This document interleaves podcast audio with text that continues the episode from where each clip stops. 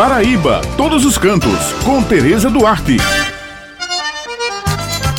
Bom dia, minhas amigas Josi Simão e Bete Menezes, meu amigo Maurício, e um bom dia especial para todos os ouvintes que estão com a gente hoje no Jornal Estadual. Bem, pessoal, a Rota Cultural Raízes do Brejo inicia hoje e segue até o próximo domingo a sua programação 2023 no município de Dona Inês. Desde 2017, a Rota Cultural Raízes do Brejo vem desenvolvendo desenvolvendo atividades turísticas e socioculturais com o objetivo de inserir moradores e turistas em uma vivência profunda que desperte a história, os sabores e as exuberâncias das cidades do Brejo Paraibano. De acordo com o secretário municipal de Cultura e Turismo, Josenildo Fernandes da Silva, a programação da Rota Cultural Raízes do Brejo em Dona Inês está recheada de muita cultura,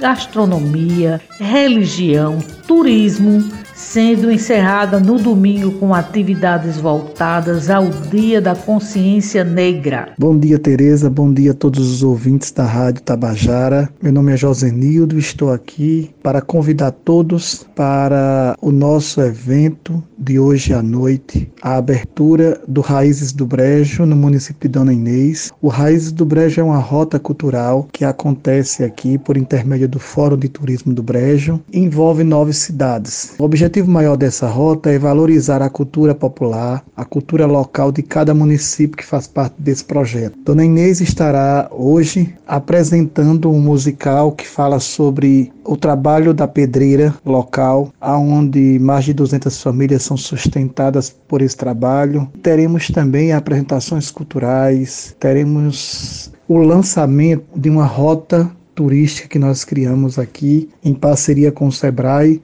que é Caminho dos Quilombos. Então todo mundo está convidado para participar e para vir a Dona Inês. Sexta, sábado e domingo teremos uma programação extensa durante todo o dia, com trilhas, com imersão cultural no Quilombo, na comunidade quilombola, Cruz da Menina. Teremos muito forró, pé de serra nos restaurantes rurais. Teremos trilha do Caminho das Ararunas com a entrega dos passaportes e muitas atrações musicais. Todos estão convidados para esse grande evento.